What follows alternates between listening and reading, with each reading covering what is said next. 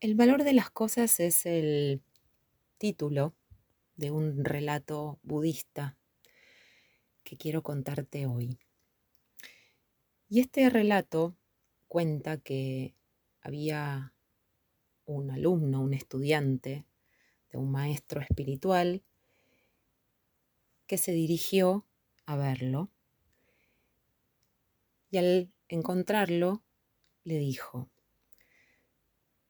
Vengo maestro porque me siento tan poca cosa que no tengo fuerzas para hacer nada. Me dicen que no sirvo, que no hago nada bien, que soy torpe y bastante tonto. ¿Cómo puedo mejorar? ¿Qué puedo hacer para que me valoren más?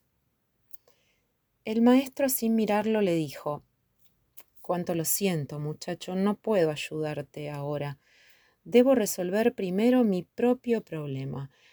Quizás después... Y haciendo una pausa agregó, si quisieras ayudarme tú a mí, yo podría resolver este tema con más rapidez y después tal vez te pueda ayudar. Bueno, encantado, maestro, dijo el joven no muy convencido, porque sintió que otra vez era desvalorizado y que sus necesidades eran postergadas. Bien, asintió el maestro. Se quitó un anillo que llevaba en el dedo pequeño de la mano izquierda y dándoselo al muchacho agregó Toma el caballo que está allí afuera y cabalga hasta el mercado. Debo vender este anillo porque tengo que pagar una deuda es necesario que obtengas por él la mayor suma posible, pero no aceptes menos de una moneda de oro.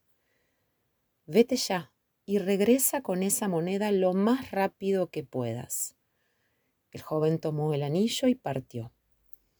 Apenas llegó, empezó a ofrecer el anillo a los mercaderes.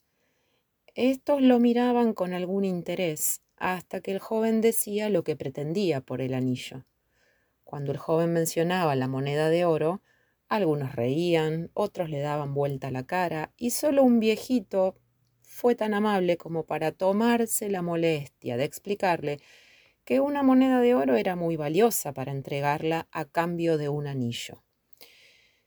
En afán de ayudar, alguien le ofreció una moneda de plata y un cacharro de cobre, pero el joven tenía instrucciones de no aceptar menos de una moneda de oro y entonces rechazó la oferta. Después de ofrecer su joya a toda persona que se cruzaba en el mercado, y abatido y desilusionado por su fracaso, montó su caballo y regresó. Cuánto hubiera deseado el joven tener él mismo esa moneda de oro. Podría entonces habérsela entregado al maestro, para liberarlo de su preocupación y recibir entonces su consejo y ayuda. Entró en la habitación y le dijo, Maestro, lo siento, no es posible conseguir lo que me pediste. Quizás pudiera conseguir dos o tres monedas de plata, pero no creo que yo pueda engañar a nadie respecto del verdadero valor del anillo. Qué importante lo que dijiste, joven amigo, contestó sonriente el maestro. Debemos saber primero el verdadero valor del anillo. Vuelve a montar y vete al joyero. ¿Quién mejor que él para saberlo? Dile que quisieras vender el anillo y pregúntale cuánto te da por él. Pero no importa lo que te ofrezca, no se lo vendas. Vuelve aquí con mi anillo. El joven volvió a cabalgar.